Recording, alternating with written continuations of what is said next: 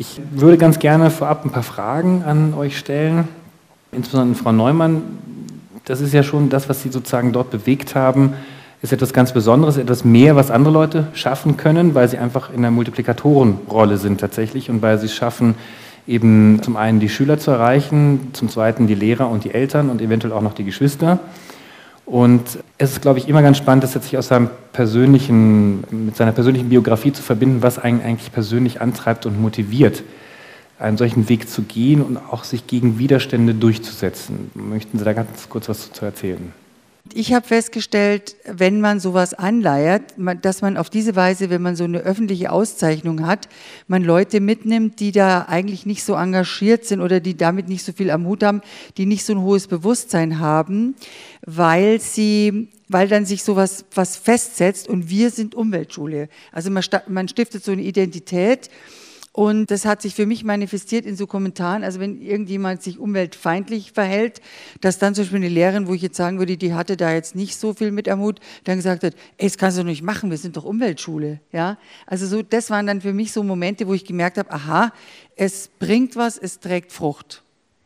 Und das hilft Ihnen dann auch, also es hat sicherlich auch eine ganze Menge Widerstände gegeben, oder? Erstmal so eine Umweltschule in München überhaupt zu etablieren. Ja, es hat insofern Widerstände gegeben, als meine Vorstellung gewesen ist, als Schulleiterin auf der Schulleiterkonferenz mal das verbreitet hätte und gesagt hätte, weil es ist relativ niederschwellig, da einzusteigen oder als Grundschule das zu erwerben. Das hat man mir dann versagt. Also man hat, weil man gesagt hat, nee, das geht nicht, da könnte ja jeder, der nächste kommt für den Tierschutz. Und nachdem das aber doch was ist, was etabliert ist, insofern als das Staatsministerium für Umwelt da beteiligt ist, habe ich mir dann gedacht, also verstehe ich es eigentlich nicht ganz. Also zum Beispiel in der Gemeinde H sind von vier Schulen drei Umweltschulen. Und sie, man hat auch Widerstände, wenn man so konkrete Sachen wie zum Beispiel Umweltpapier, was ich jetzt etablieren muss. Äh, wieso? Das sind kreisliche Kopien, wo ich mir sage, die Schüler produzieren selten was für die Ewigkeit. Ja, also von daher gesehen, denke ich, langt das Umweltpapier. Widerstände gab es hm, sicherlich, also es macht erstmal viel Arbeit, glaube ich auch, tatsächlich ähm, so eine Umweltschule zu beantragen und die Kriterien dafür zusammenzutragen und auch die, die Kolleginnen und Kollegen zu überzeugen. Hm, ja, also ich denke, das kommt auf die Motivationslage an, die man selber hat. Also das ist mir jetzt nicht so, so, schwer gefallen, weil ich das im Prinzip auch schon selber stemmen musste und jetzt auch an der Schule, wo ich bin, also da habe ich das sofort wieder etabliert und wir werden jetzt auch ausgezeichnet. Also ich bin jetzt da ein, also das zweite Jahr jetzt dort und man wird immer im Nachhinein für das vorangegangene Schuljahr ausgezeichnet. Das ist mir da jetzt also auch wieder gelungen. Und ich finde es jetzt nicht schwierig eigentlich, ehrlich gesagt. Klar, ich muss diesen Antrag ausfüllen, aber das ist jetzt kein Problem, setzt man sich halt mal eine halbe oder dreiviertel Stunde hin. Und ich finde auch die Aktionen sind was, was den Kindern ja auch Spaß macht. Also wir hatten zum Beispiel das mit dem, also wir haben so ein Upcycling-Basteln veranstaltet und haben dann am Osterbazar die Sachen verkauft. Und wir haben da ungefähr 2000 Euro eingenommen. Ich weiß nicht mehr ganz genau, aber so in dem Dreh. Und das ist schon auch eine Motivation, auch wieder für die Kinder, da weiterzumachen. Also insofern fand ich jetzt den Arbeitsaufwand nicht so enorm, muss ich ganz ehrlich gesagt. Ich muss man ganz kurz abschweifen, weil Sie haben ja alle diese schönen Fragebögen bei sich ähm, stehen. Jeder hat wahrscheinlich schon mal drauf geschaut, was draufsteht. Die sind jetzt tatsächlich, es sind schon so ein paar ganz interessante Stichpunkte gefallen. Es macht Freude, es macht Spaß, es motiviert andere, es, man ist Vorzeiger und, und, öffentlich wahrgenommen und es wird positiv wahrgenommen. Das sind schon so lauter Stichworte, die einem, glaube ich, auch helfen tatsächlich, wenn man selber versucht, diese Richtung zu bewegen. Jetzt ist ja nochmal der große Unterschied. Sie hatten ja die Möglichkeit, rein dogmatisch aufzutreten und zu sagen, naja, ich als Rektorin sage jetzt hier, wird Umweltschule und fertig ist. Oder war es so, dass Sie eigentlich auch versucht haben, die Lehrer zu motivieren oder die sind ganz von alleine plötzlich motiviert gewesen, weil sie die Idee gut fanden und vorher nicht drauf gekommen sind? Also wenn ich das jetzt sozusagen mit den, mit den Anwesenden hier vergleiche und die wollen nicht missionarisch auftreten, aber dennoch irgendwie ihre Nachbarn beispielsweise äh, für irgendetwas begeistern. Kann man daraus etwas ableiten, wie Sie es mit Ihren Eltern, Lehrern gemacht haben oder Ihren Kolleginnen und Kollegen? Also ich würde jetzt sagen autoritär. Ich habe das mehr oder weniger schon im Alleingang beschlossen und habe das dann schon durchgedrückt, muss ich ganz ehrlich gesagt sagen. Und es ist dann erst so eine Entwicklung, dass die irgendwie sich gesagt haben, ja, das ist ja nicht schlecht. Weil, wie Sie vorhin gezeigt haben, es gibt keinen, der sagt, nee, also Umwelt, das finde ich ja blöd, da machen wir mal nichts. Mhm. Ja. Also von daher diese Grundhaltung oder dieses Bewusstsein, dass wir was machen müssen, das ist ja im Prinzip da. Aber das konkret dann umzusetzen oder zu sagen, wir machen jetzt da konkret was, ich glaube, das ist das und das habe ich verordnet. Gut, schön, wenn man in so einer Position ist. Genau, wunderbar. Also wenn jemand von Ihnen Mitarbeiter hat, dann verordnen Sie denen doch mal was, bitte. Genau. Herzlichen Dank erstmal. Marc Haug, bei dir ist es so, dass diese Einstellung zur Nachhaltigkeit ja eigentlich fast ausschließlich sozusagen auch Berufsbild ist. Du bist ganz viel, du warst beim BUND aktiv, du hast dich mit Gentechnik und Ethik befasst. Du bist jetzt im, Bildung, dem Bereich Bildung für nachhaltige Entwicklung, also das, was sozusagen früher ganz grob als Umweltbildung bezeichnet wurde, aktiv und lebst es privat auch. Bist du so ein hundertprozentiger? Nö, überhaupt nicht. Also ich gehe da, im Grunde genommen gehe ich in viele Sachen, gehe ich undogmatisch ran. Das ist, das ist das, wo ich, was ich gelernt habe, was vielleicht auch, wenn man jetzt unter diesem Gesichtspunkt Vorbild sein an so ein Thema rangeht, wenn man ein Heiliger ist oder wäre, dann ist man, glaube ich, nur ein Vorbild, in dem man angebetet werden kann, aber das ist nicht zum Nachahmen. Und ich glaube schon, dass man Mensch mit Schwächen sein darf. Und das bin ich, das bin ich durchaus. Wenn ich es irgendwie an ein paar Beispielen kurz erläutern kann. Ich meine, wir sind im ökologischen Bildungszentrum natürlich in der Situation, dass wir Vorbild sein wollen. Und das sind wir auch. Wir bemühen uns da auch so gut wie möglich Vorbild zu sein. Und insofern finde ich auch solche Ansätze wie, wie Umweltschule wichtig, weil man ist ja nicht nur Vorbild für einen Moment, sondern man ist Vorbild für eine längere Strecke. Das ist Entwicklung. Ne? Und deswegen ist ja auch das, was wir machen wollen, eine Bildung für nachhaltige Entwicklung, zeigt ja auch schon ein Ziel. Also wir haben ja eine Idee davon, wohin wir uns entwickeln wollen. Und wenn wir da bei den Kindern anfangen, dann ist das auf alle Fälle schon mal, das ist das Früheste, wo man anfangen kann.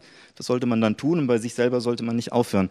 Aber oftmals kommt man zu den eigenen Verhalten gar nicht darüber, dass man irgendwie was plötzlich begriffen hat. Also so ist es bei mir eigentlich auch nicht gewesen. Es gibt immer so Impulse. So ein Impuls war, äh, als meine Tochter auf die Welt kam. Dann denkt man plötzlich nochmal ganz anders über, über die zeitliche Dimension nach. So, und das löst in einem unter Umständen was aus. Und ich glaube, das geht vielen so, dass man äh, bei der Frage Ernährung äh, dass die ganz oft verknüpft ist mit äh, Kindern. Man will erstmal Kinder gesund ernähren in, in, der frühkindlichen Zeit und dann später ist es auch so, dass Kinder einen zwingen können unter Umständen zur privaten Reflexion und das ist bei mir auch tatsächlich so gewesen. Ich habe früher immer gesagt, ich esse schon gern Fleisch. Ne, das muss nicht so viel sein oder sowas, aber irgendwie, ich mag das auch. Dann, vielleicht ist das bei meiner Tochter auch ein Stück weit über den Trend gelaufen, der hat das plötzlich in Frage gestellt und hat gemeint, eigentlich erträgt sie das nicht, wenn, wenn Fleisch auf dem Tisch steht und sie kriegt ein vegetarisches Essen und die anderen essen Fleisch. Also irgendwie habe ich das auch eingesehen, dass das nicht fair ist. Und, und dann wurde ich gezwungen, darüber nachzudenken. So, das ist so meine Konsequenz. Und ich habe so einen Zettel mitgebracht, ich hoffe, dass ich den jetzt finde, weil dann sieht man nämlich, wie das in der Familie so ausschaut.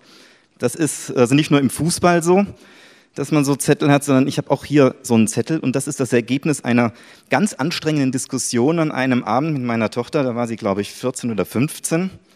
Und ich hatte eben angefangen, ich esse ja auch gerne Fleisch, weil mir schmeckt es irgendwie, da so mit den Röststoffen und so, das ist schon lecker. Und dann fing sie an, hat draufgeschrieben Geschmack, einfach so als Wort, und hat da drüber geschrieben, oberste Priorität töte ich Tiere. Sozusagen das, was sie eingebracht hat. Jetzt sollte ich da was entgegnen. Da kam ich mit Geschmack nicht durch. Das war echt zu wenig. Dann habe ich probiert, das noch so ein bisschen zu relativieren und habe dann gemeint, naja Gott, also mir kommt es auch darauf an, wie Produkte hergestellt werden. Also artgerecht ist mir ein wichtiges Kriterium und ich will nicht Tiere grundsätzlich in Frage stellen, also auch als Lebensmittel. Wir haben uns trotzdem noch nicht so richtig angenähert. Mhm. Und dann kamen wir auf einen Punkt, da konnten wir uns dann wieder verständigen, das war die Sache, das Überleben, das eigene Überleben, das steht da nochmal drüber weil das Prinzip von Nahrungskette, wo ich dann immer gemeint habe, der kleine Fisch wird vom großen Fisch gefressen und irgendwie ist das doch natürlich, das ist dann letztendlich gemündet in so einen moralischen Appell, also zum Überleben wird es gehen. Das wäre okay, so, aber nicht, nicht einfach nur so und auch nicht so dekadent, dass wir irgendwie nur das Filet essen und den Rest wegschmeißen. Ne, und das war so eine Auseinandersetzung, die habe ich vorher in meinem Leben politisch äh, tausendfach geführt und so richtig innen angekommen ist es durch dieses private Statement, was ich in der Familie sozusagen aushalten muss oder zu dem ich dann gekommen bin. Und das ist jetzt kein Druck, sondern das ist okay. Ich darf auch Ausnahmen machen. Also wir haben uns dann darauf verständigt, dass wenn ich jetzt irgendwie eingeladen werde, dann ist das okay. Ich muss dann nicht ablehnen. Ich werde manchmal auch ganz gerne eingeladen, ich dann ganz ehrlich zu. Meine Damen und Herren, Sie haben es verstanden. Ne? Ja, das wollte ich damit sagen. Genau, aber das ist ja jetzt relativ einfach, weil das ist eine Diskussion zwischen zwei Personen, die ohnehin schon nachhaltig interessiert sind. Jetzt ist aber der ganz häufige Vorwurf, den ich auch ganz regelmäßig erfahre und höre, na, du bist ja so ein Öko oder du setzt dich für Umweltschutz oder für Klimaschutz ein und darfst doch kein Auto fahren. Oder wieso isst du dann vom Hermannsdorfer Fleisch? Eigentlich darfst du doch gar nicht. Also dieses wenn, dann muss man hundertprozentiger sein. Kannst du dazu was sagen? Also ich würde, ich würde so nicht missionieren gehen, weil ich nicht glaube, dass das zum Erfolg führt. Ich glaube schon, dass es viele, viele verschiedene Wege parallel geben kann, wo man, an denen man sich Beispiele nehmen kann. Also man kann auch äh, jemand, der ganz extrem ist und einfach zu Hause kaum heizt, weil er sagt, ich brauche das nicht. Das kann ich akzeptieren, das finde ich in Ordnung und es darf auch Leute geben, die sich da ein Beispiel dran nehmen. Wenn ich persönlich Werbung mache dafür, dann, dann brauche ich eine innere, so überzeugte Einstellung, dass ich das glaubhaft rüberbringen kann. Und ich glaube, das ist auch so etwas, was wir lernen müssen. Ich habe das bei Ihrem Beitrag auch gespürt und das spüre ich bei ganz vielen. Man fängt doch an mit so einem gehörigen Maß an Empörung. Also das muss man sich behalten, man muss sich aufregen dürfen. Und dann, finde ich, muss man für sich eine Vision auch entwickeln. Also das ist was, was wir, glaube ich, oftmals noch nicht so richtig schaffen. Also dass wir richtig so Visionen entwickeln, wo wir nicht den Anspruch haben, den, die erreichen wir sofort, sondern dann brauchen wir eine Portion Geduld und müssen uns zugestehen, dass wir uns selber umerziehen und uns an andere Umstände gewöhnen und dann plötzlich auch Werte um, umdeuten und plötzlich Dinge als wertvoll erachten. Und wenn wir den Prozess hingekriegt haben, dann können wir mit einer selbstbewussten Haltung andere davon überzeugen. Das ist so meine Herangehensweise und ich glaube, dass das auch funktionieren kann. Genau, das hast du auch. Man muss authentisch bleiben, das denke ich ist wichtig. Du hast es auch in der Vorbereitung geschrieben, das fand ich ganz gut. Wenn es aus der inneren Überzeugung herauskommt, dann kann man auch wunderbar damit bestehen. Und meine flapsige Antwort ist meistens, wenn ich dann gefragt werde, wieso ich denn jetzt mit dem Auto fahre, also ich habe ein Auto tatsächlich noch, denn es frage ich meistens dann zurück, was die Person dann selber beruflich macht. Und wenn sie Ingenieur ist, frage ich, warum sie dann nur einen alten Fiat fährt und nicht das Neueste und Modernste, was es gerade im Ingenieurtechnischen gibt.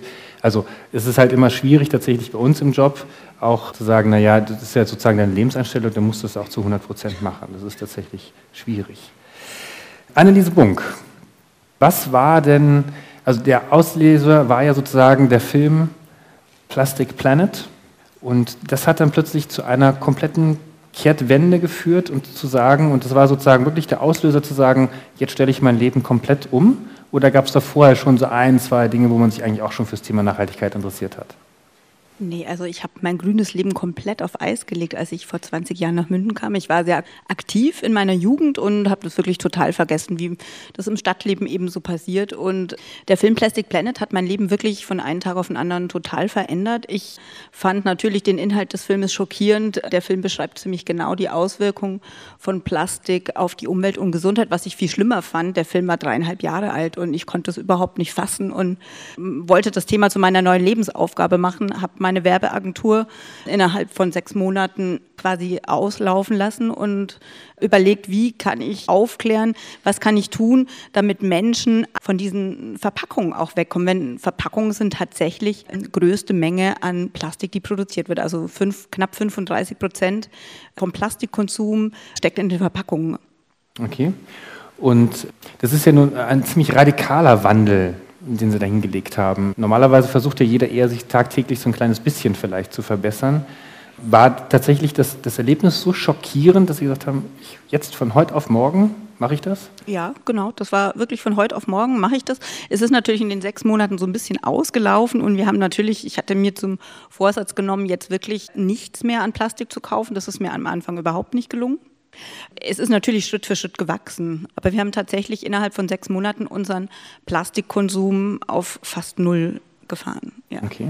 Das ist übrigens, äh, glaube ich, auch ganz spannend, wenn man selber mal versucht, also Plastikfasten war ja schon mal das eine, wenn man selber mal versucht, einfach nur von einer Woche sich mal das Volumen bzw. auch das Gewicht dessen, was man an Müll produziert, mal einfach zu notieren oder einfach zu gucken und einfach da schon zu versuchen, auch vielleicht dann in der nächsten Woche 5% weniger zu machen. Solche Anreize helfen total, finde ich immer. Also ein Wettbewerb mit sich selbst oder vielleicht auch mit anderen, immer ein ganz, ganz wichtiger Auslöser. Ja, jetzt haben wir vorhin im Film gehört, eines der wichtigsten Dinge, oder er sagte ja, nicht der Klimawandel wäre das Problem, nicht das Artensterben, nicht äh, die Ressourcenverschwendung oder der Müll, sondern eigentlich wäre das Problem, wie können wir das gemeinsam anpacken.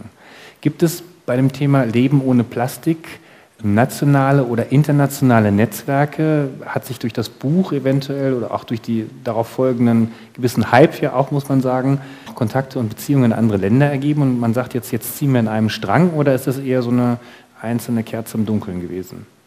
Nee, also da hat sich leider jetzt, ich habe natürlich versucht mit Greenpeace in Hamburg, wo ich auch vor Ort sein konnte, da ein bisschen Kontakte zu knüpfen zu internationalen Projekten.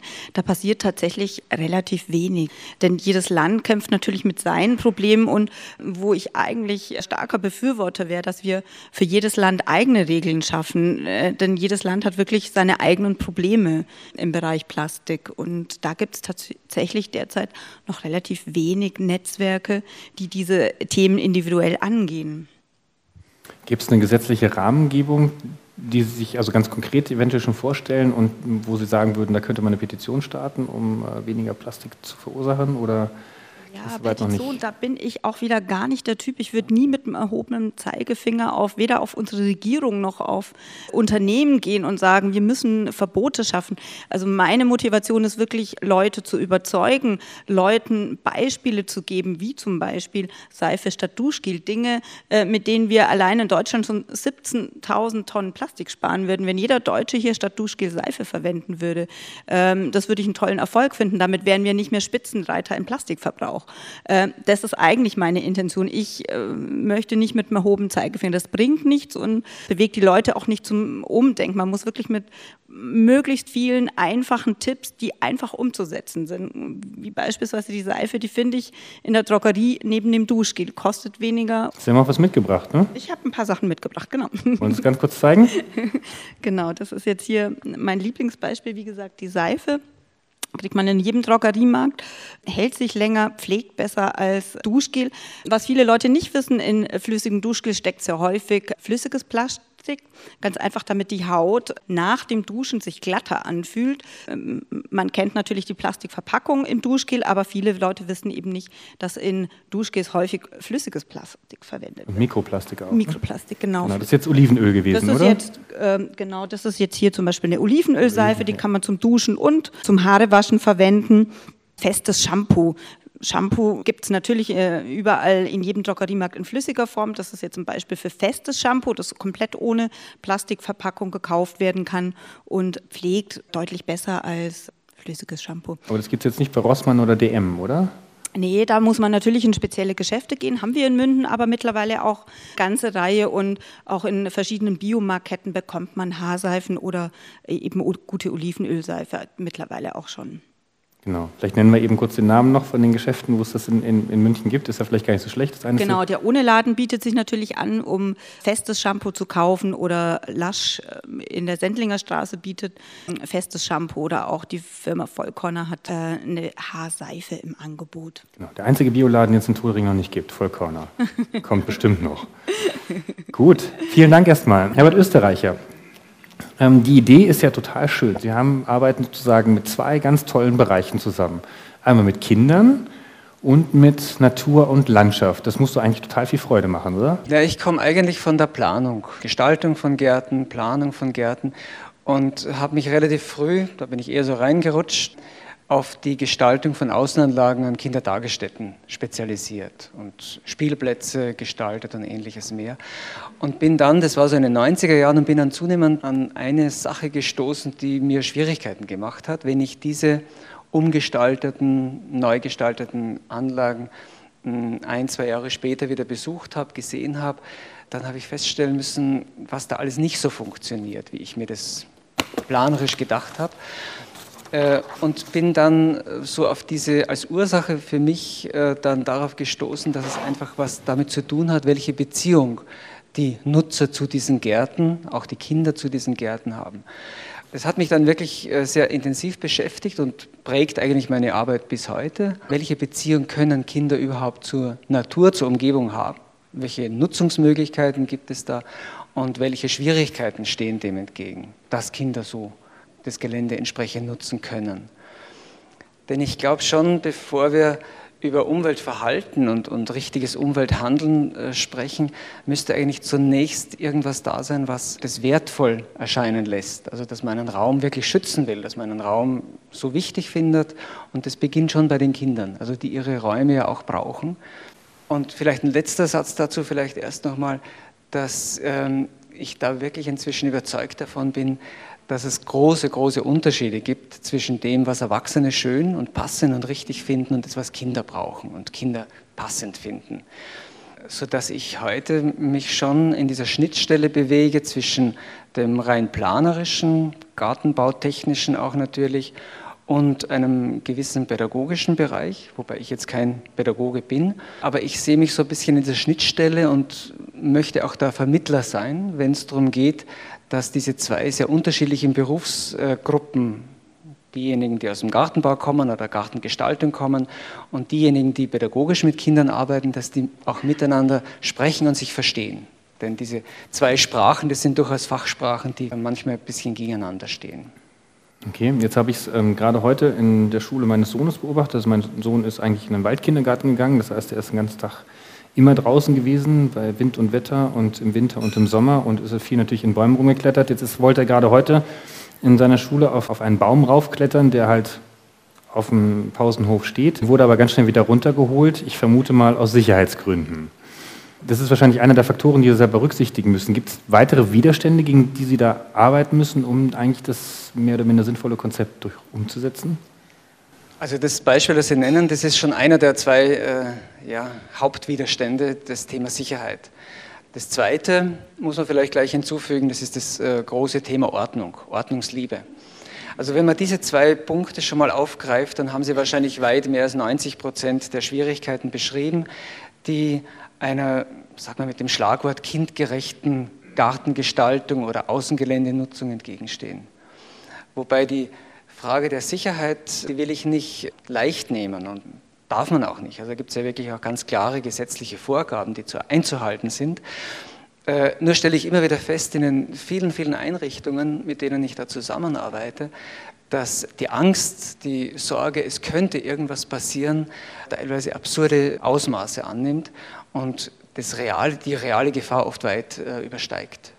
Und dagegen muss man, denke ich, schon immer wieder auch argumentieren. Da, da gehört dazu, beispielsweise immer wieder auch darauf hinzuweisen, dass dieser Versuch, Kindern noch mehr Sicherheit zu verschaffen, die Kinder nicht wirklich sicherer macht, sondern sie eher unbeholfener macht und eher größere andere Risiken dann heraufbeschwört. Und das ist auch so mein Wunsch, äh, hier auch mit den Pädagogen, Pädagoginnen so zu arbeiten und mache auch relativ viel im Fortbildungsbereich für Erzieherinnen und Lehrkräfte, da etwas zu machen, dass die auch ein bisschen genauer noch verstehen, was ist wirklich problematisch, was kann wirklich problematisch sein und wie kann man das vielleicht anders lösen als einfach nur durch Verbote oder irgendwelche äh, Untersagungen einfach von Nutzungsmöglichkeiten.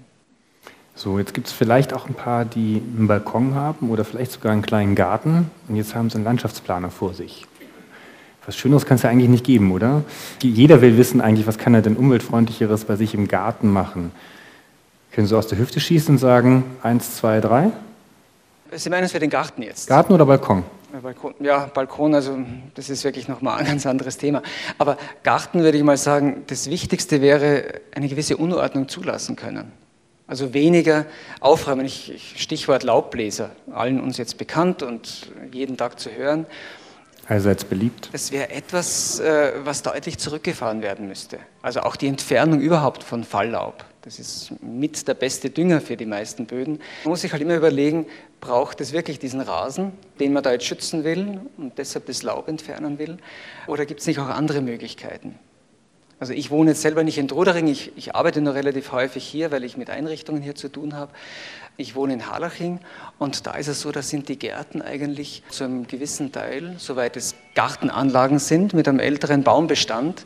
Die Bäume stehen relativ eng und trotzdem legen die meisten Bewohner dort extrem viel Wert darauf, dass unter diesen Bäumen Rasen ist. Und es ist wirklich ein Gärtnern gegen die Natur, was da ständig stattfindet. Da würde ich mal ansetzen, so als ein Beispiel. Okay. Ich habe es gerade vor kurzem in, in einem Artikel gelesen, der grüne Rasen wurde als die Sichtbarmachung der Psychopathologie der Eigentümer bezeichnet oder irgendwas in der Richtung. Also es war jetzt kein Allerweltsbürger, sondern es war ein erklärter Naturschützer, der das gesagt hat. Also von mir ist es nicht. Nee, aber es war jemand, der ähm, vor allen Dingen ganz viel jetzt auch in den letzten Monaten zu Wort gekommen ist. Äh, der Name des Professors fällt mir gerade nicht mehr ein, der über das intensive Artensterben, was wir gerade in Mitteleuropa zumindest erleben müssen, der hat davon berichtet und der hat auch von seinem eigenen Garten, deswegen bin ich auf das Thema Ordnung nochmal gekommen. Sein Garten sieht auch nicht so ordentlich aus. Aber ähm, er hat mal aufgelistet, was für eine Insektenvielfalt und, und, Pflanzenvielfalt, also an Arten, hat Artenlisten aufgeführt. Das sind irgendwie 160 Pflanzenarten allein, die in seinem nicht allzu großen Garten vorkommen. Das war schon ganz beeindruckend. Rachel, du bist heute nicht als Juristin hier, Nein. wobei das auch spannend wäre, aber trifft vielleicht nicht so viele Leute zu, sondern war eigentlich total spannend, mal zu erfahren. Der eine oder andere kennt es ja sicherlich auch aus dem, aus dem eigenen Umfeld. Wie ist das denn, wenn ich mit Kindern lebe und die eigentlich ja auch zu einer gewissen Nachhaltigkeit erziehen möchte. Man kommt tagtäglich eigentlich an seine Grenzen, weil man a nicht dogmatisch, b nicht vollkommen depressive Kinder haben möchte und trotzdem möchte man sie irgendwie darüber aufklären. Was war dein Antrieb eigentlich, dich für das Thema Nachhaltigkeit einzusetzen? Also ich bin selber so erzogen worden eigentlich. Also ich habe hier mitgebracht meine Puppentasche Jute statt Plastik. Das ist so das Umfeld, in dem ich in den 80er Jahren aufgewachsen bin. Also so, dass ich zwischendurch mal so auch das Gefühl hatte, wie man so in Deutschland sagt, ja, wir, wir machen ja sowieso schon alles. Also wir wissen schon alles, Recyclingpapier und so. Und dann aber auch so für mich festgestellt habe, naja, aber wir handeln nicht so wirklich danach. Ich fahre auch mit dem Auto, auch wenn ich das früher mal kritisiert habe. Und man ist ja in so einem gewissen Lebensstil dann irgendwie so drin. Man fliegt in Urlaub ab und zu, man fährt mit dem Auto. Und die Kinder jetzt, also meine Kinder inzwischen haben so eine Art, dann auch auf so eigene Schwächen hinzuweisen. Also die Frage so, Mama, warum holst du uns heute eigentlich mit dem Auto ab? Oder so. Gleichzeitig schaut die, äh, also interessiert sich gerade die Große so sehr für theoretische Zusammenhänge und da komme ich so das, das Thema so, keine depressiven Kinder haben, also so immer wieder auch zu sagen, naja, aber es ist jetzt halt so, wir versuchen, aber wir werden nie hundertprozentig sein. Und da finde ich zumindest bei meinen Kindern, dass da schon zum Teil auch so, so ein bisschen so der Drive kommt, so jetzt müsste man aber eigentlich doch hundertprozentig sein, Mama, weil eigentlich so, ähm, da hat sie irgendwie eine Reportage gesehen ähm, in Pur Plus oder irgendeine Kindersendung, wo sie gesagt hat, ja, das ging über plastikfrei und dann hat die ihre Plastikdose mitgenommen zum Einkaufen. Aber das ist doch eigentlich total doof. Wieso nimmt die da eine Plastikdose? Ja, das sind so, also so eine Absolutheit, die Kinder haben, wo ich so ein bisschen immer versuche, den Ausgleich zu finden. Ja, was können wir machen? Selber mich so in den Spiegel anschaue, wo sind wir bequem? Und gleichzeitig auch so innerfamiliär manchmal so ein bisschen auf Widerstände bei meinem Mann treffe, der ein bisschen andere Gewichtung hat. Jetzt hast du selber gesagt, du bist so erzogen worden. Haben sie es dir gesagt oder ist es dir eigentlich nur vorgelebt worden? Viel vorgelebt worden eigentlich. Ich kenne Alufolie eigentlich überwiegend aus meiner Kindheit als verknittert, weil die hat man abgewaschen und wiedergenommen, weil Alu ist wichtig. Und das war ja auch so eine Zeit, wo es noch nicht so die ähm, Wertstofftrennung gab eigentlich. Also wo aber trotzdem schon klar war, Alu wird getrennt. Irgendwie so zum Malen hatten wir irgendwelches Büropapier, was halt schon bedruckt war und so. Also es ist schon viel vorgelebt worden, wobei natürlich dann auch einfach so die Grenzen sind. Ich bin auf dem Land aufgewachsen da geht ohne Auto einfach wenig. Das merke ich auch heute, wenn wir da in Urlaub hinfahren. Ja, es ist schön ruhig, es ist schon schön grün, aber ohne Auto, hm, weiß ich nicht, wie ich da leben kann. Das sind immer so Punkte, wo ich dann die Stadt schätze, so laut und unangenehm ich sie manchmal auch finde. Okay, jetzt haben wir gesagt, jeder darf dem anderen noch eine kurze Frage stellen, bevor wir sozusagen das Podium dem Publikum öffnen. Wollen wir mit dir gleich anfangen? Hast du dir schon jemanden ausgesucht? Nee, habe ich noch nicht. Hast du noch nicht? Irgendjemand anderes schon? Und zwar, ich meine, wir könnten ja im Grunde genommen, könnten wir ja Allianzen schmieden. Wir haben so ein Bildungszentrum, wo wir sagen, äh, Kinder sollen die Kompetenzen kriegen, sich in der, in der Welt zurechtzufinden und auch eine Welt zu entwickeln, die irgendwie morgen noch funktioniert. Und wir erleben immer wieder, dass der Bezug zur Natur oder zur Umwelt und zu den Daseinsgrundlagen immer mehr entfremdet. Jetzt ist meine Frage, also weil wir kennen das jetzt aus unserem Areal, und äh, haben das partizipatorisch äh, probiert hinzukriegen, dass Kinder Spielräume haben. Jetzt fehlt mir der Überblick darüber, was für einen Trend gibt es denn eigentlich? Also kommt man bei Kommunen, kommt man da Widerhall? Äh, ist das so, dass Elterninitiativen plötzlich Treiber werden von der Gestaltung von Spielräumen oder was für ein Trend ist da im Moment zu spüren? Ich kann eigentlich nicht wirklich einen Trend da erkennen, muss ich sagen. Von Personen hängt es ab, also wie in bestimmten Regionen etwas, ein Gedanke vielleicht dann verbreitet wird, weil manche dafür werben. Ich habe jetzt im Moment, oder im Moment seit etwa zwei, drei Jahren vor allem viele Einrichtungen im Bayerischen Wald, im südlichen Bayerischen Wald, äh, hinter Passau. Äh, da hat sich das rumgesprochen über Kollegenkreis, dann Kolleginnenkreis von äh, Leitungen, von Kinderhäusern, Kindertagesstätten. Und die Gemeinden sind dort vergleichsweise offen, aus einem ganz einfachen Grund, weil diese Form von Gartenumgestaltung, Gartengestaltung, die ich da versuche zu, reinzubringen, einfach kostengünstiger ist. Die Bürgermeister freuen sich immer, wenn sie meine Kostenschätzung lesen. Und ich habe dann aber ja oft das, das Problem, das nachfolgende Problem, dass ich dann in den Teams auch nochmal schauen muss, dass die, wenn wir wirklich das so machen, wie ich mir das vorstelle mit dieser Gartengestaltung, dass das Team damit auch gut leben kann, dass die das akzeptieren können und nicht als aufgesetzt empfinden, weil ihr Bürgermeister jetzt das dann durchdrücken will, weil das einfach kostengünstiger ist. Also okay. das ist so die, die Erfahrung, die ich immer wieder mache. Dann darüber hinaus Nee, es ist Sache von den Trägern schon, von denen müsste noch viel mehr ausgehen in der Richtung. Aber der, das Draußensein hat in den öffentlichen Einrichtungen, in den Kitas längst nicht diesen Stellenwert, den es haben sollte. Also ich komme oft genug in, in Kindergärten, in, in, Krippen, wo man schon am ersten Blick ins Außengelände sieht, wie wenig das Außengelände genutzt wird. Quasi für einen Hofgang eine halbe Stunde vor Mittagessen, damit die Kinder Hunger kriegen, so ungefähr, oder mehr Appetit haben. Das Hofgang ist, ist ein so. schönes, schöner Begriff eigentlich, ja. Vielleicht, äh, klingt vielleicht jetzt überspitzt, aber das ist leider in vielen Einrichtungen nach wie vor Realität. Okay, vielen Dank. Ich hab, darf ich eine, eine ja, kurz, hm? wertende Bemerkung machen, weil ich finde einen, einen Satz, den fand ich total bemerkenswert. Das ist das, es hat sich rumgesprochen. Weil das ist ja eigentlich die Chance, die wir haben. Ja. Also, dass wir tatsächlich es rumsprechen, beziehungsweise auch mit Fragen einfordern. Ne? Einfach äh, sagen, warum ist das nicht so? Könnten wir das nicht tun? Weil das scheint mir schon so zu sein, auch, auch äh, jetzt gerade im Bezug auf, auf Schulen. Äh, lasst uns doch mal für die Kinder eine Exkursion machen. Oder äh, können wir nicht ein Projekt starten, wo man irgendwie längerfristig mal dabei ist, wo man eine Schule entwickelt oder eben eine Außenfläche. Das, also so Sachen, da habe ich das Gefühl, das ist eigentlich ermutigend, obwohl man den Trend gar nicht so spürt. Sind wir vielleicht an so einem Punkt, wo wir einen Trend anschieben können? Das wollte ich nur. Also ich so darf, das, darf das ergänzen aus der Umweltbildungsarbeit, die wir auch machen, wenn wir an Schulen sind und mit den Schulen gemeinsam das Außengelände begrünen, mit einheimischen Pflanzen oder auch mit essbaren Pflanzen ähm, so etwas bleibt auch total lange haften. Also selbst wenn man fünf Jahre später mit einem Green City Pullover irgendwo bei irgendeiner Aktion mit dabei ist, dann kommen Leute auf einen zu, Jugendliche oder junge Erwachsene und sagen, ah, ihr wart doch mal bei uns in der Schule, wir haben da so einen, so einen tollen Garten gemacht. Das bleibt extrem lange haften. Also natürlich auch, weil jemand von außen reingekommen ist, das ist, glaube ich, auch nochmal ganz wichtig. Ich glaube, das ist ein ganz wichtiger Punkt auch, dass man in der Bildungsarbeit immer wieder auch mit neuen und spannenden Leuten arbeitet.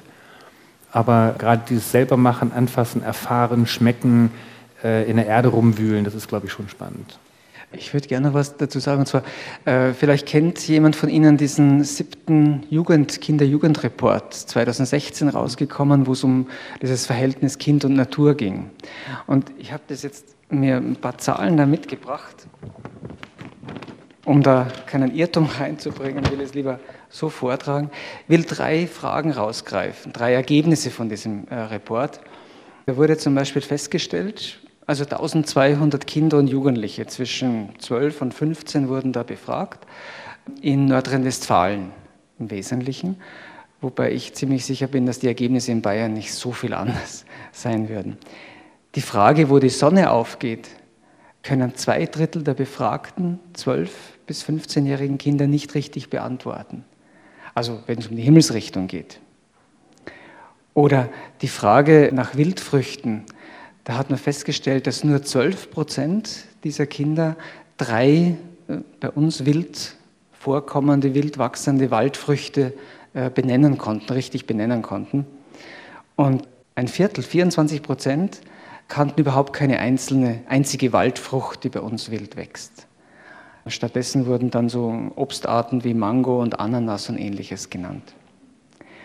Und besonders apart finde ich die Frage nach der Anzahl von Eiern, die ein Huhn am Tag legen kann. Da hat 40 Prozent der befragten Kinder konnten überhaupt keine Antwort geben. Und bei weiteren 40 Prozent waren die Antworten zwischen zwei und zehn Eier pro Tag.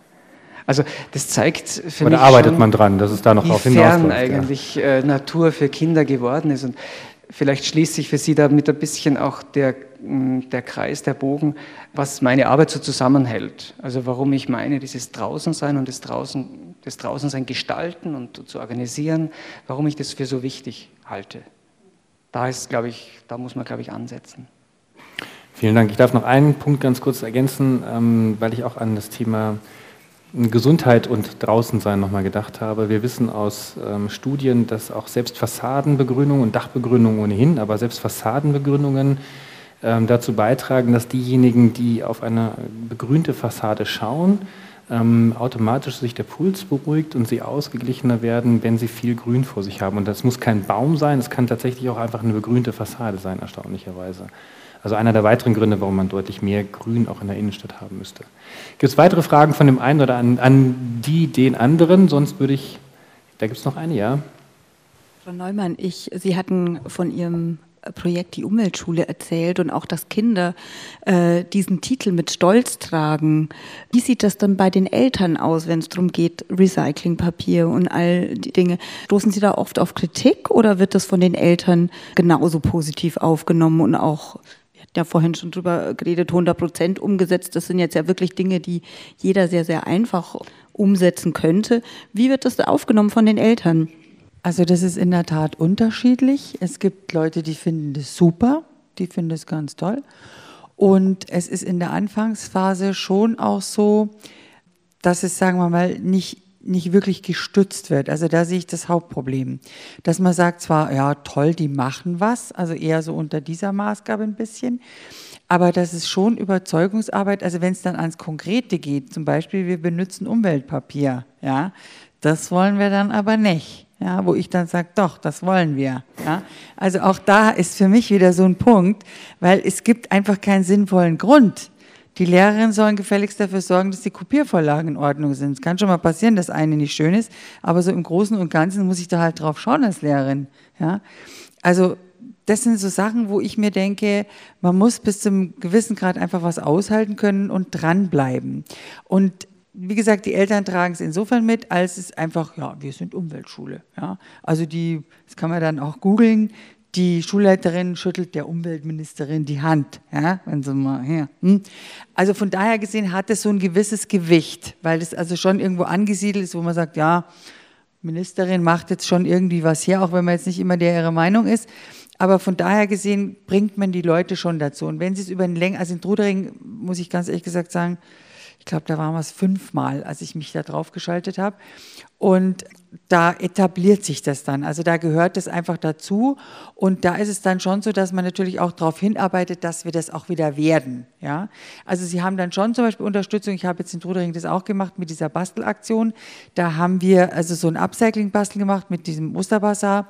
Und wir haben das dann dem Herrn Springer, der hier Kabarettist, der hier wohnt in Trudering, dieser, dem seine Organisation ist eine kleinere Organisation, haben wir das gespendet.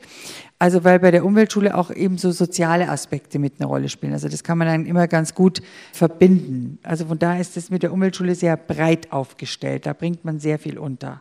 Das heißt, die Kinder sind dann auch Multiplikator gegenüber ihren Eltern. Das heißt, die versuchen, es geht viel von den Kindern aus, mehr von den Kindern als wie von den Eltern. Also da ist natürlich Oder jetzt wieder das Problem, da kommt es darauf an, wie es mitgetragen wird. Ja? Wenn die Kinder natürlich von der Schule nach Hause kommen und, und sagen, ja, die Frau Neumann hat gesagt, wir müssen mal Strom sparen oder so, ähm, und die Eltern sagen, was, wie Strom sparen, das machen wir nicht, ja, dann sind die Kinder natürlich durch die eigenen Eltern, das ist ja klar, beeinflussbarer. Und ich muss sagen, ich habe mir da schon angewöhnt, relativ, also weil ich denke, es ist zehn nach zwölf, relativ massiv gegenüber den Kindern aufzutreten, was natürlich dann unter Umständen, also beim einen oder anderen Kinder auslöst zu Hause, die Mutter macht das Licht an. Wir fallen jetzt aber hier nicht die Treppe runter, weil die Frau Neumann sagt, wir machen hier kein Licht mehr an. Ja? Also das sage ich natürlich auch nicht. Aber das zeitigt natürlich, weil die Kinder sich denken, ja, ist jetzt schon blöd hier, wenn die Erde untergeht, so nach dem Motto, und ich hier nicht mehr leben kann. Und es ist dann eben irgendwann zappenduster. Und von daher gesehen, also ist es schon immer so, als, als, also unter pädagogischen Gesichtspunkten, so ein Balanceakt, dass man die Kinder jetzt einerseits nicht verschreckt, aber schon ein Bewusstsein schafft, wir müssen etwas tun. Wir müssen. Das ist keine Option. Wir müssen. Ja. Aber Kinder sind grundständig empfänglich. Also ich habe das zum Beispiel zur Zeit, äh, da, war, da waren da auch zwei Bilder, mitten im Schulgarten, wo ich zwei mega motivierte Kinder habe, ja, die jetzt also am liebsten hier das ganze Gelände äh, da rund um die Schule rum, das ist relativ groß, da umgraben würden, wenn ich sie lassen würde. Ja. Und von daher gesehen, also Kinder da mitzunehmen und zu motivieren, das ist schon gut machbar. Also auch nicht auf der breiten Fläche 100 Prozent, aber dass die was anstoßen und dann ist die Motivation bei Kindern natürlich auch höher, wenn es von den Kindern ausgeht. Also wenn sich Kinder finden, die man selber motivieren kann, die haben dann, also dann, die bringen den Stein richtig ins Rollen. Das ist eigentlich wichtig. Gut, vielen Dank. Und schau mal, ob es Fragen aus dem Publikum gibt. Äh, nur eine ganz kurze, warum ist der, warum ist der äh, Garten bei Ihnen billiger als die sonstigen, also die Kindergartengärten?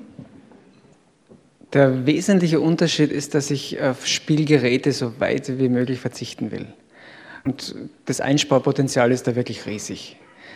Nicht, aber ich mache das jetzt nicht, um, um da den Bürgermeistern da unbedingt von vornherein mal entgegenzukommen. Das ist äh, eher der schöne Nebeneffekt sondern weil ich wirklich überzeugt davon bin, dass die Vielzahl an Geräten, diese Geräteparks, die teilweise schon in Einrichtungen sind, dass die in jeder Richtung Fehlentwicklung darstellen. Zum einen sind Spielgeräte eben sehr einseitig im Grunde. Sie können bestimmte Bewegungsabläufe werden unterstützt, bestimmte Spielabläufe werden natürlich ermöglicht, aber eben nur diese. Darüber hinaus gibt es keine Veränderungsmöglichkeiten. Kinder, wir wissen, Kinder wollen was gestalten, wollen was verändern, wollen selber was entwickeln können. Das geht ja bei den Spielgeräten alles nicht. Das Zweite ist diese Sachzwänge, die sich dann ergeben. Sie brauchen die entsprechenden jährlichen Sicherheitskontrollen, die müssen auch bezahlt werden. Irgendwann sind die Geräte, auch wenn sie noch so stabil gebaut sind, abgenutzt und äh, dann muss der Träger wieder entsprechend hohe Summen aufbringen.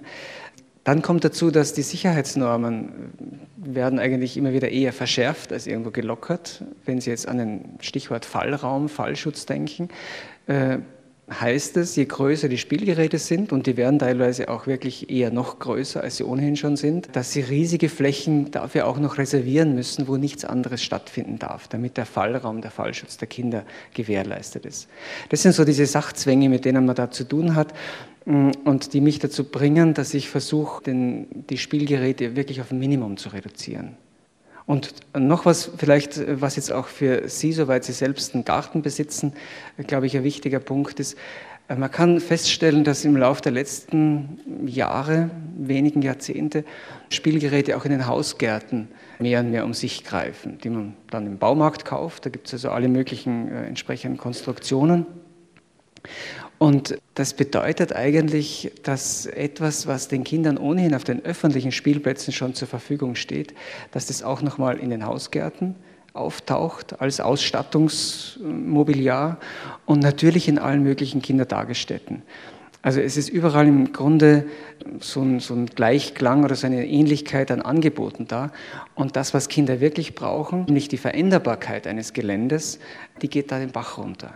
Und ich bin überzeugt davon, dass gerade dort, wo eine Betreuung möglich ist, also wo ja die Kinder nicht ganz alleine im Gelände sind, das trifft im Übrigen auch auf Schulgeländen zu, dort könnte man viel mehr anbieten, wo auch mit flexiblen Materialien gearbeitet werden kann, wo Kinder was wirklich machen können und, und aufbauen können, weiterentwickeln können.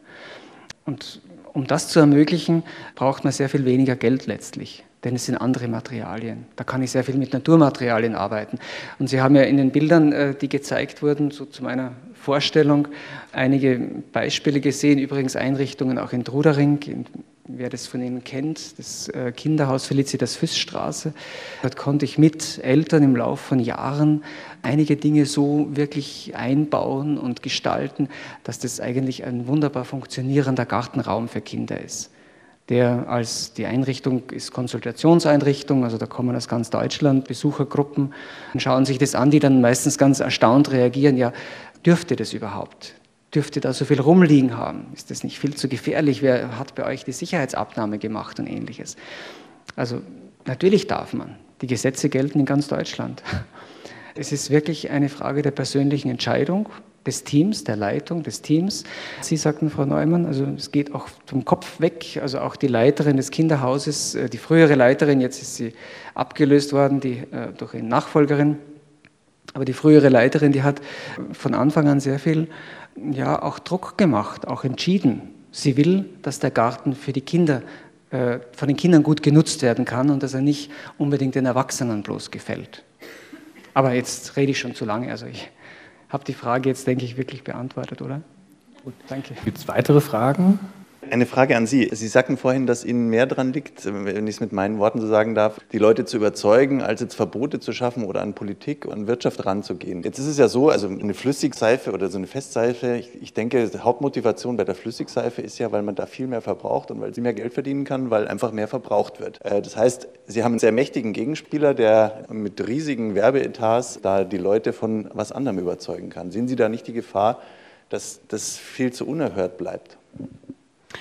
Nee, eigentlich nicht. Also zum ersten ist das Buch Spiegel-Bestseller geworden. Wir haben hunderte von Zeitungen gehabt, die darüber berichtet haben, auch die Tipps gegeben haben. Also mir ist es wirklich wichtig, nur wenn es aus der inneren Überzeugung kommt, das Plastik sparen, dann leben sie, sondern geht es auch auf ihre Kinder über und sie können dann auch ihre Kinder überzeugen. Also das ist mir wichtig. Ich denke, wenn sich jemand für das Thema interessiert, wird er Futter finden. Es gibt mittlerweile genügend Webseiten, genügend Blogs, die sich mit dem Thema beschäftigen. Ich denke, es muss von innen kommen. Und wenn Sie von innen überzeugt sind und Plastik der Umwelt schadet, dann werden sie sicherlich andere auch davon überzeugen und Aktivist werden. Also wir haben hier gut 50 Leute, wenn jeder gleich nächste Woche anfängt, statt Shampoo Haarseife zu verwenden. Ich empfehle auch immer zu Weihnachten, zu Ostern, Geburtstag, egal ob Nachbarn oder Verwandte, solche Produkte dann weiter zu verschenken. Ich denke, wir kommen hin. Es wächst langsam die Gruppe, die bewusst einkaufen geht und bewusst auf solche Dinge verzichtet.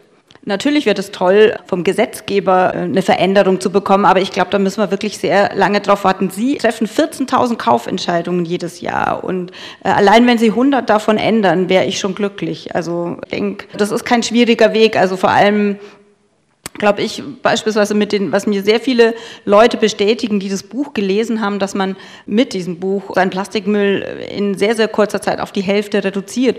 Und ich habe das Gefühl, dass diese Leute auch Multiplikator werden und andere Leute überzeugen. Und das finde ich eigentlich toll. Das finde ich einen viel besseren Weg als Gesetze und mit erhobenem Zeigefinger, wenn es aus der Überzeugung heraus passiert, Veränderungen zu schaffen. Gut, vielen Dank. Ähm, jetzt würde mich interessieren, die Frage ist ja, warum soll ich eigentlich was machen? Mein Nachbar tut doch auch nichts. Da gibt es so bestimmt so das, die eine oder andere Erfahrung, wo man selber sagt, naja, also ich trenne jetzt wenigstens schon noch meinen Müll oder ich fahre eben, fliege nicht in den Urlaub, sondern ich fahre hier in die Region, ich äh, kaufe mein Fleisch nur bei Hermannsdorfer oder was auch immer.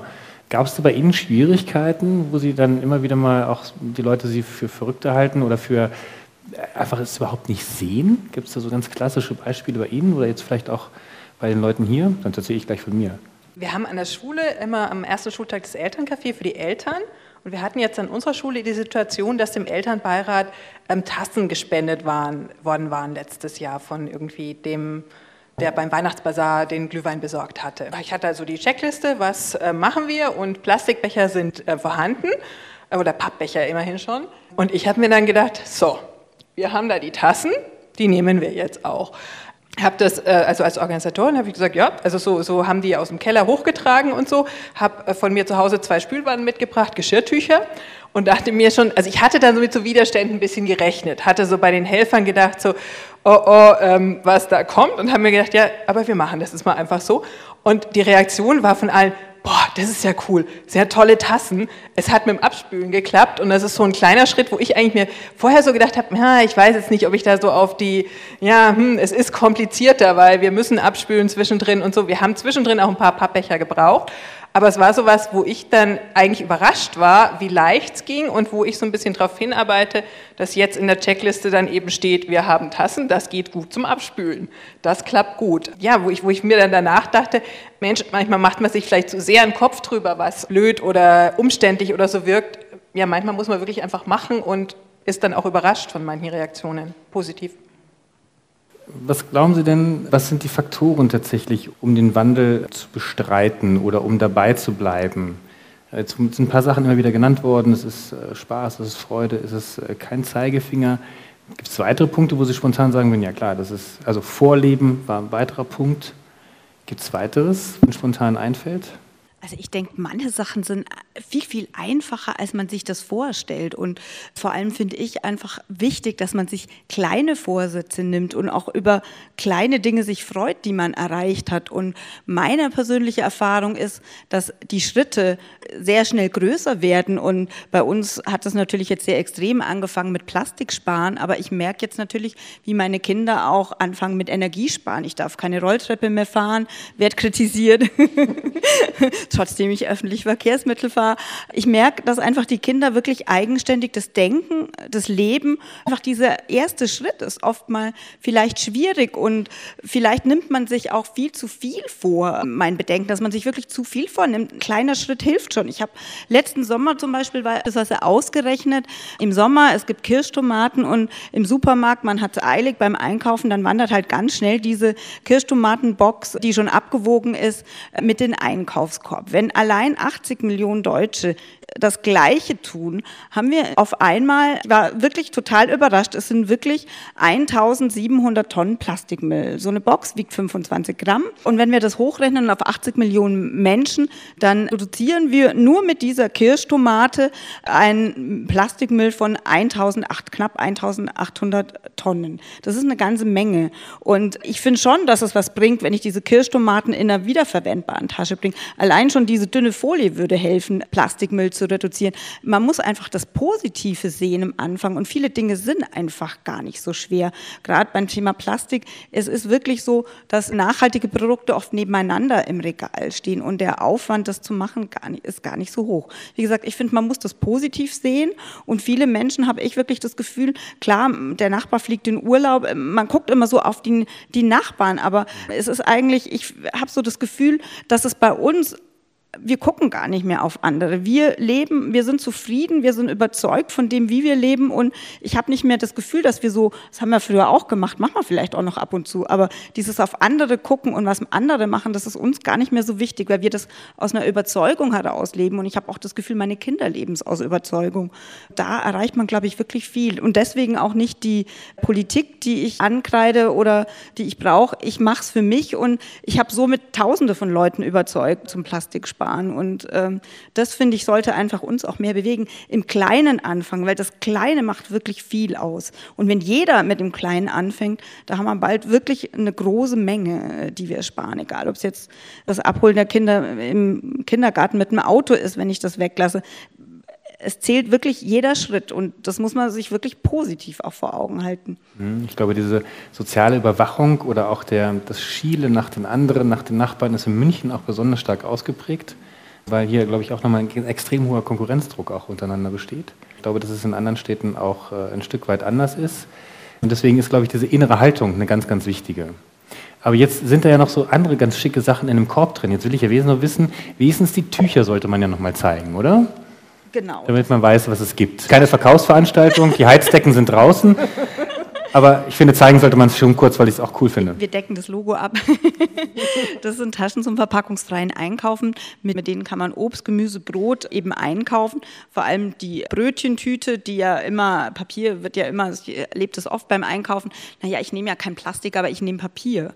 Papier steht in der Ökobilanz teilweise schlechter da als Plastik, hat auch jede Menge Schadstoffe. Ich habe viel recherchiert zum Thema Papierherstellung und war sehr überrascht, wie viel allein überhaupt Schwefelsäure notwendig ist, damit äh, das Lignin aus dem Holz kommt und bis eine Papiertüte bei uns vor Ort liegt, äh, da kommt jede Menge Chemie. Das sind also Taschen, die ich entwickelt habe zum verpackungsfreien Einkaufen aus Bio-Baumwolle. Der Stoff kommt aus der Türkei, extrem nachhaltig, kommt mit dem Zug hier an.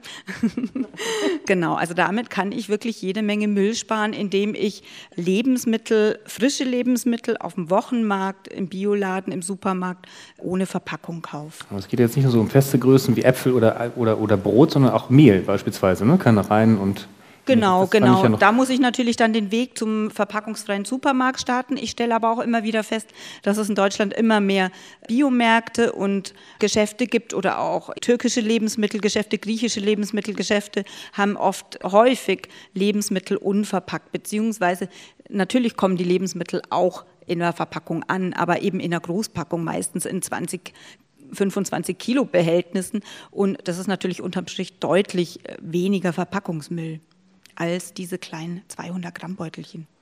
Okay. Meine Frage war ja noch nach weiteren Motivationen oder Ursprüngen für, für einen Wandel, auch bei sich persönlich. Ich weiß, dass ähm, grundsätzlich bei Lebensumbrüchen immer ein Wandel auch sehr leicht stattfinden kann. Also ähm, angefangen von Wohnortwechsel über, ähm, wenn die Kinder geboren werden oder aus dem Haus ziehen, hunderte von Möglichkeiten, dass ein, ein starker Umbruch in einem, in einem selben, einem privaten Leben stattfinden kann. Und die Landeshauptstadt München macht sich das beispielsweise ganz passend zunutze, indem sie nämlich jedem Neubürger, der hierher kommt, einen Neubürgerordner zukommen lässt. Und darin ist enthalten erstens ähm, die Möglichkeit, eine kostenlose Wochenkarte von der MVG ähm, darüber zu beziehen und beispielsweise auch eine Neubürgerradtour durch das Viertel bzw. Durch die, durch die Münchner Innenstadt zu machen damit man sich gar nicht erst irgendwie daran gewöhnt, jetzt wieder wie vorher auch ins Auto zu steigen und zur Arbeit zu fahren, sondern um gleich die neuen Wege kennenzulernen. Marc. Also ich glaube tatsächlich, also ich finde das Projekt von der Stadt München auch toll, wobei ich nicht weiß, wie lange das schon ist, weil ich habe das gar nicht bekommen, als ich herkam. Aber ich hatte, ich hatte aber den, den, äh, im Grunde genommen den gleichen Effekt gehabt. Also man kann ja über viele Sachen kann man ja schimpfen, aber wenn man in der Münchner Innenstadt irgendwie, also jetzt nicht ganz weit draußen wohnt, dann ist man mit dem öffentlichen Nahverkehr schon ganz gut bedient. Also im Umkehrschluss ist es auch so, dass man nicht weiß, wo man sein Auto hinstellen soll. Und wenn man dann auch noch versteht, dass man, wenn das Auto irgendwo zu Hause steht, weil man da einen Parkplatz hat, es dann aber auch noch irgendwo anders stehen muss, wo man ja hingefahren ist. Das heißt also eigentlich noch die doppelte Fläche braucht. Und so schnell hier in München unterwegs ist. Also das hat für mich auch dazu geführt, dass ich das Auto nach wenigen Monaten abgeschafft hatte weil ich den Sinn nicht mehr verstanden habe.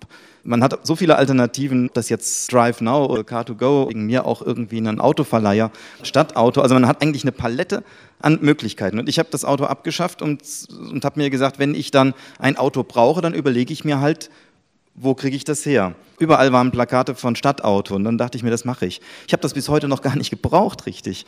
Es gibt dann äh, Menschen, die kennt man, die haben ein Auto. Dann stehen überall Autos rum, die man mieten kann. Eigentlich gibt es gar keinen Grund, so ein Auto wirklich, wirklich hier zu pflegen. Und das liegt aber auch daran, dass Möglichkeiten geschaffen sind. Das finde ich eine schöne Voraussetzung, die wir haben. Also wir können in den Ökomarkt gehen. Wir können irgendwo in einen Laden gehen, wo wir die Produkte, die du jetzt vorgestellt hast, auch kaufen können. Also wir können das einfach umsetzen.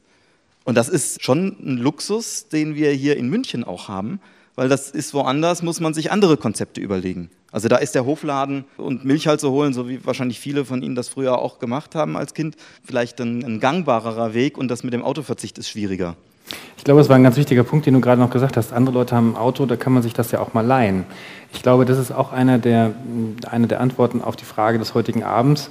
Man muss sich ja, also erstens muss man sich ja gar nicht mit den Nachbarn vergleichen, die anderen, ja, sondern man kann sich auch die Gleichgesinnten suchen ähm, und dann eventuell auch noch andere infizieren und mit anstecken und einfach mal das Angebot machen. Es gibt ja von der Transition Town Bewegung, also sozusagen der Idee, dass es einen Wandel ohnehin in der Gesellschaft geben soll, die kommt ursprünglich aus England.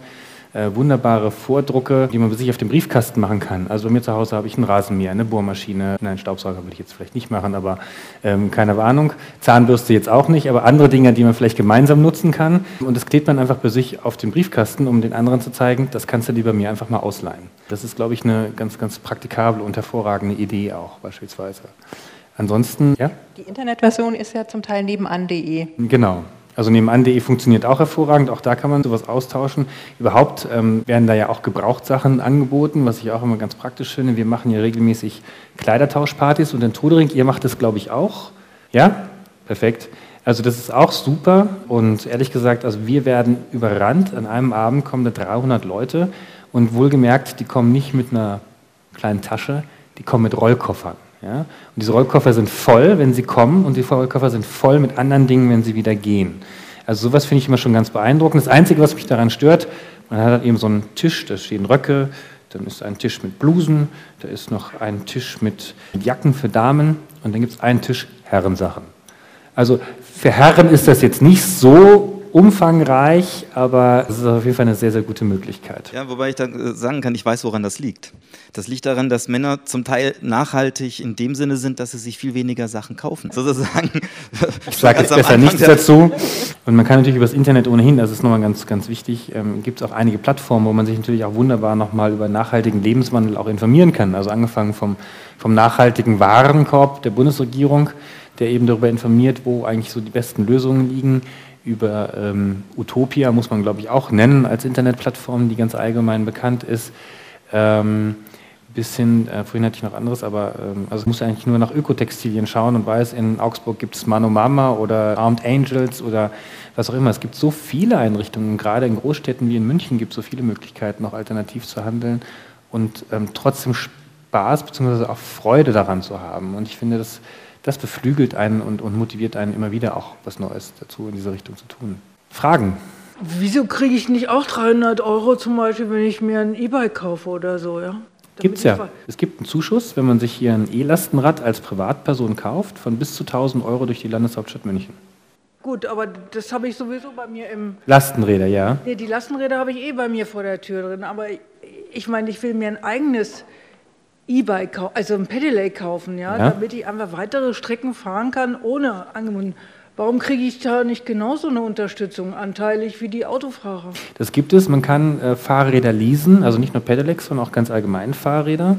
Ähm, wenn der Arbeit, bitte? Ich will ein eigenes haben. Ja, genau. Aber das ist ja mit den Dienstwagen genauso. Also der Typ, der mit seinem Porsche Cayenne hierher fährt oder in der Nachbarschaft steht, die dicken SUVs, diese werden ja alle geleast, das sind ja Firmenwagen erst einmal, die sie aber für jederlei privaten Zwecke nutzen können und dieses steuerlich absetzen können. Und das kann man inzwischen auch mit privaten Fahrrädern und Pedelecs, sofern der Arbeitgeber dem zustimmt. Und die meisten sind aber dafür relativ offen, sie kennen nur die Möglichkeit dafür nicht. Weil das geht. Aber klar, es wäre natürlich einfacher zu sagen, noch eine Bezuschussung, also jetzt gerade, wie es die Automobilindustrie ja ganz praktisch wieder macht, ja. Nee, wir modernisieren da nichts und wir haben da auch gar keine passende Technik dafür. Die haben schon wieder vergessen, dass sie da eigentlich liegt für 300 Euro oder für 800 Euro. Nee, es gibt einfach einen Zuschuss, damit die sich alle schön ein neues Fahrzeug kaufen. Ja? Einen besseren Jobmotor kann es ja gar nicht geben anstatt dann vielleicht auch mal dafür zu haften. Aber das ist jetzt ein anderes Thema, Entschuldigung. Genau, aber es gibt, also es gibt auf jeden Fall, wenn man sich selber ein Lastenpedelec kaufen möchte, wird es bis zu 1000 Euro von der Landeshauptstadt München bezuschusst. Und man kann Lastenrad auch ohne Elektro fahren. Aber das andere macht viel mehr Spaß. Also das Lastenrad hat 100 Kilo Zuladung. Ich merke es jetzt, wenn ich mit meinen Neunjährigen, meinem Siebenjährigen mit Schulranzen, Bibliotheksbüchern und Gitarre fahre, das ist dann schon irgendwann anstrengend. Aber es geht tatsächlich, also ich habe halt die Situation mit Kindern. Das Einzige, was ich daran bereue, dass ich das gekauft habe, ist, dass ich es nicht viel früher gekauft habe, weil es einfach praktisch ist. Also für, für Kinder und für Einkauf, muss ich sagen. Ähm, warum, warum brauchen Privatleute ein Lasten-Elektrofahrrad und warum wird das äh, äh, gesponsert? Das verstehe ich nicht. Erstens gibt es die freien Lastenradler, vielleicht erstmal ganz kurz vorweg. Also man kann sich überall in München an verschiedenen Stationen auch ein Lastenrad ausleihen, kostenlos. Also bei uns Stadtteilladen, ne? Im Stadtteilladen, hier in Trudering beispielsweise, wir bei uns bei Green City, wir haben sogar zwei sogar da stehen, eins vom Kreisverwaltungsreferat. Genau, es gibt viele, weil man braucht immer mal irgendwie ein Lastenrad. Kollegen von mir sind komplett mit einem Lastenrad umgezogen. Das geht. Passen bis zu 250 Kilo auf manche Lastenräder drauf. Wenn die mit dem Motor sind, dann kann man wunderbar mit denen fahren. Und ansonsten für einen Einkauf wird es einfach mit einer Kiste Bier auf dem Gepäckträger wird schon schwierig. Dann sozusagen noch andere Sachen mit dazukommen, wird schon noch schwieriger. Und für Familien mit Kindern ist es auch super. Und deswegen werden Lastenräder, also man sieht es auch in Kopenhagen, wird einer der Trends werden schlechthin. Mit noch mit als Motor drin, also als Lastenpedelec, wird es ähm, einer der Wege schlechthin werden, mit denen wir uns, glaube ich, in Zukunft ganz stark bewegen werden. Also ich habe es neulich nur noch mal gesehen und habe mich geärgert. Ich bin mit meinem Fahrrad und mit einem normalen Anhänger hinten dran, ein Kind drin und dann zwei Kindern, die noch irgendwie auf dem, auf dem Gehweg fuhren mit ihren eigenen Fahrrädern unterwegs gewesen und wurde halt plötzlich von so einem Urban Arrow, also ein sehr teures und auch sehr schickes E-Lasten-Pedelec überholt. Der hatte da drei Kinder drin, die jubelten noch so und der sauste so an mir vorbei.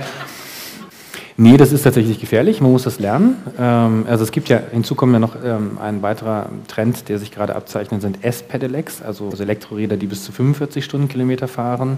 Die sind übrigens super, aber sie sind auch saugefährlich, aber es macht unglaublich viel Spaß. Man muss nur wissen, die Autofahrer rechnen überhaupt nicht damit. Aber man braucht ein Mofa-Kennzeichen und man muss einen Helm tragen.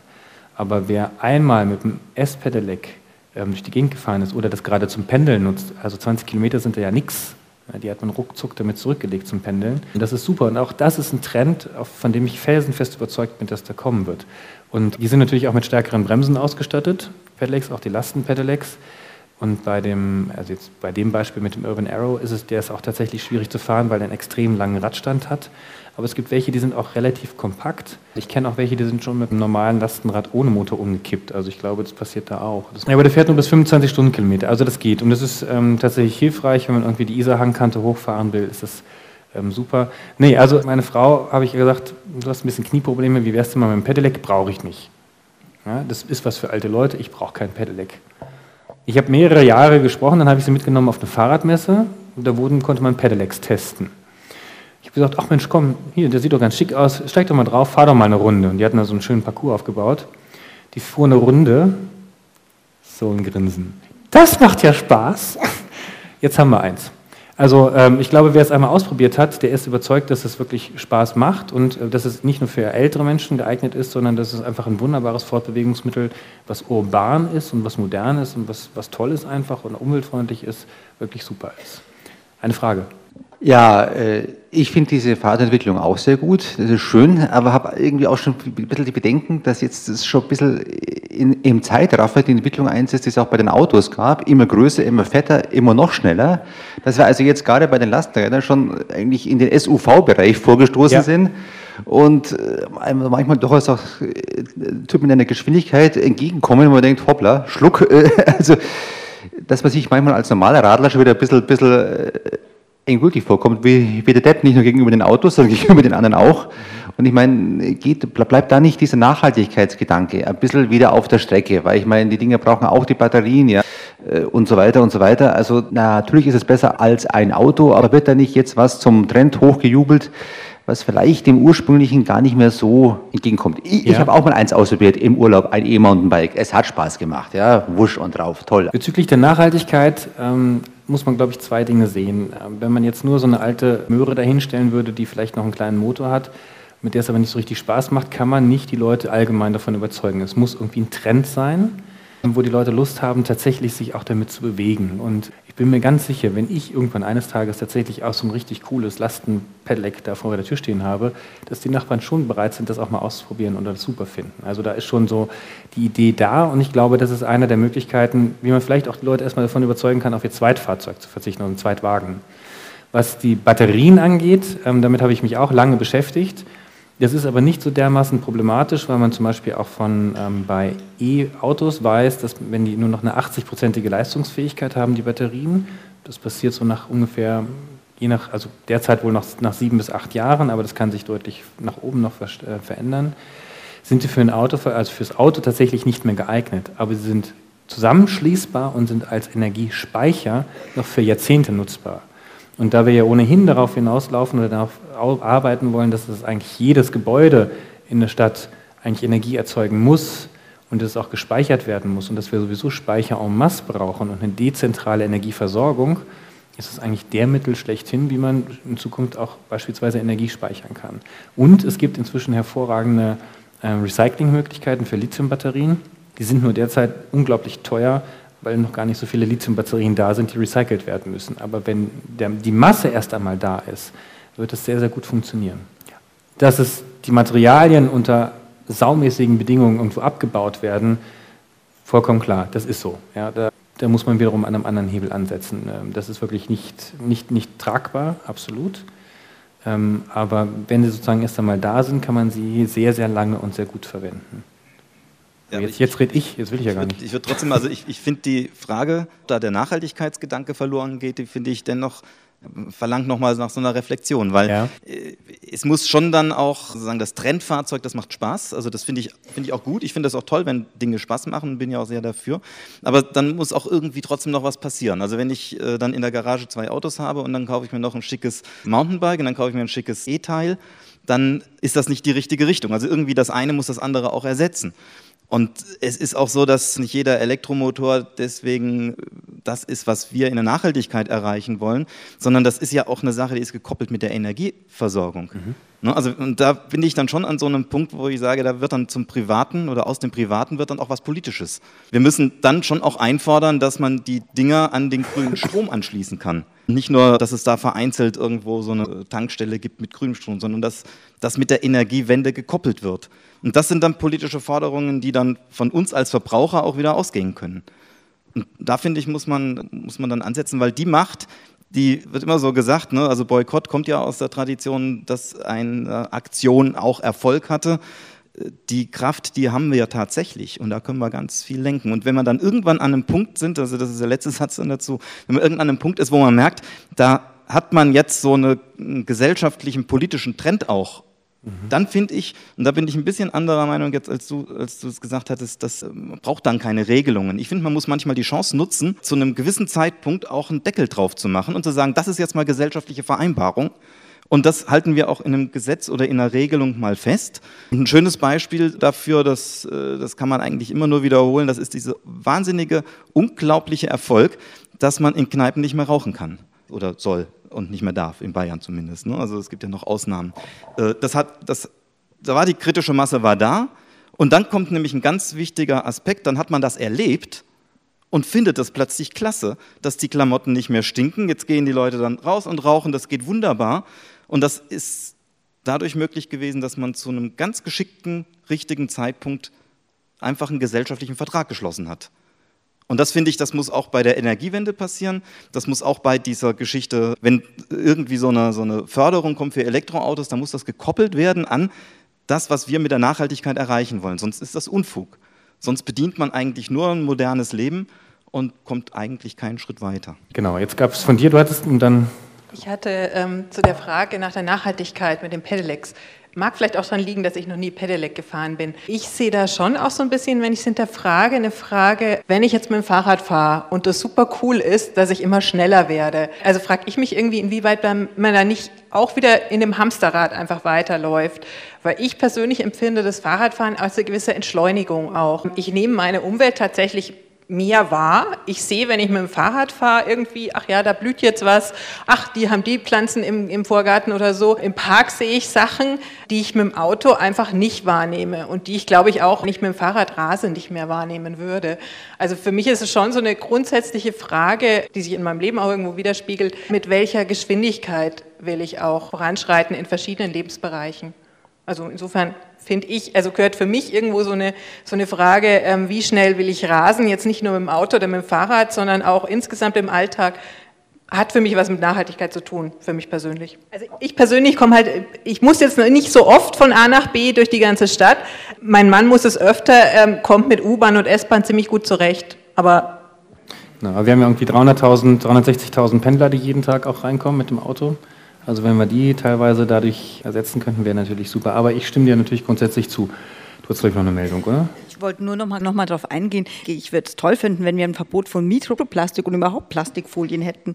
Nur ich möchte nicht auf diesen Verbot warten. Ich möchte jetzt aktiv werden. Darum geht es mir, dass ich nicht darauf warten möchte, bis unsere Regierung und äh, ich hoffe, dass ich da auch Sie ein bisschen motivieren kann, da Anstifter zu werden, weil was ich eine ganz tolle Situation finde, wie zum Beispiel mit dem Rauchen. Hier war ja in Deutschland erstmal ein großer Aktionismus für diese Bewegung, die dann natürlich auch Gesetz geworden ist. Und ich hoffe, dass wir beim Plastik auch in dieser Situation sind, dass wir, wenn wir genügend Aktivisten haben, die gegen Wahnsinn eben ankämpfen, dass wir dann auch irgendwann mal zu einer gesetzlichen Regelung kommen. Ich sehe mich jetzt persönlich nicht als Initiator, um in die Politik zu gehen. Da bin ich viel zu pragmatisch für.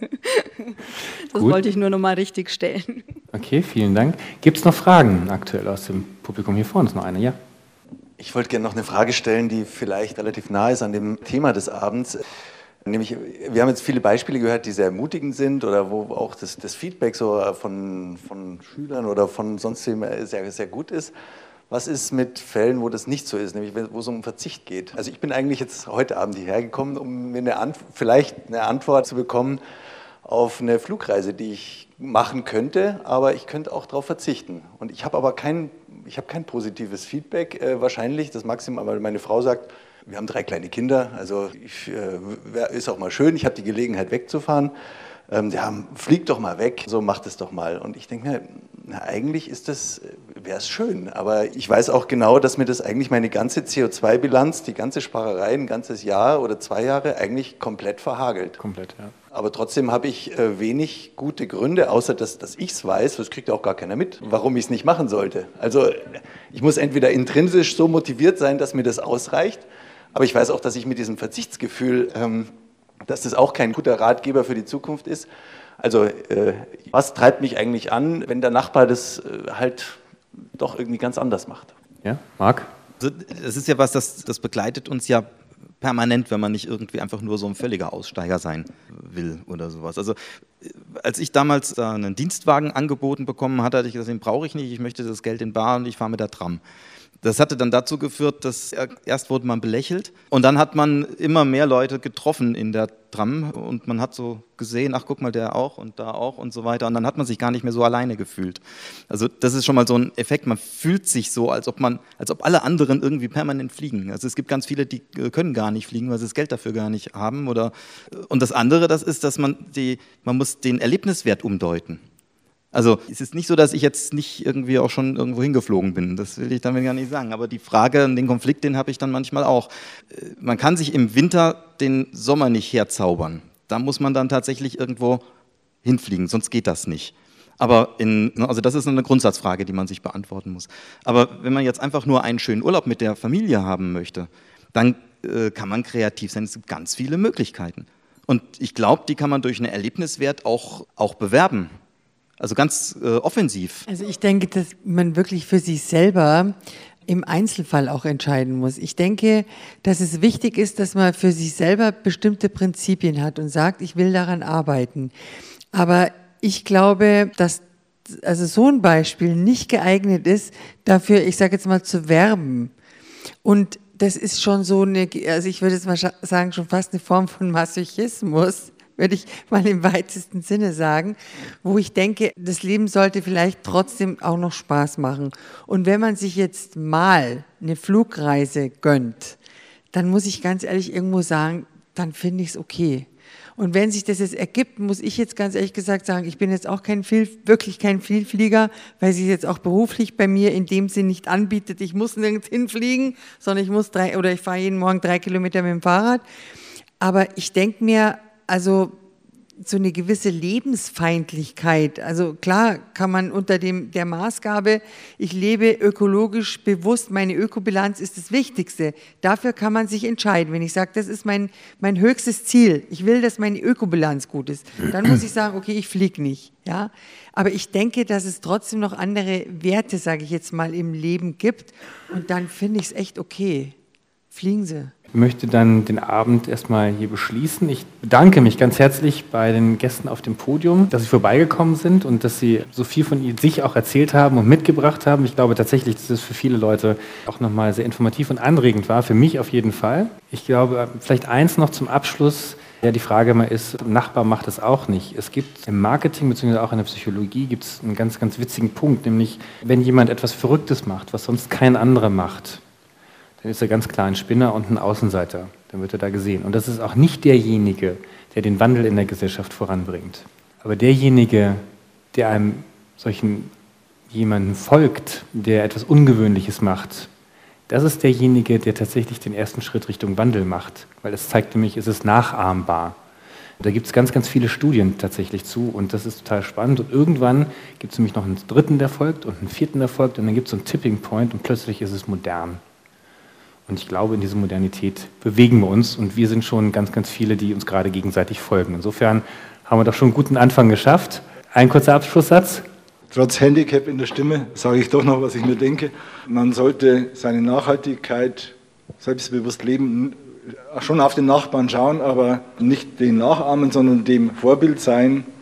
Und ein anderer Punkt, den ich mir denke, hier sind viele Herren äh, im, im Saal, die sind schon ja, auf dem, die haben den Weg schon äh, be begonnen zu gehen und ja, mit dem Beispiel müssen wir schauen, dass wir auch andere anstacheln. Also dem Nachbarn die Nachhaltigkeit vorleben und immer wieder vorleben und mal ansprechen und so weiter.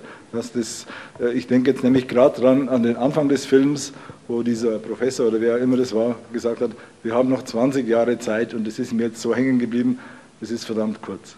Das ist ganz herzlichen Dank, ein wunderbarer Schlusssatz. Mm-hmm.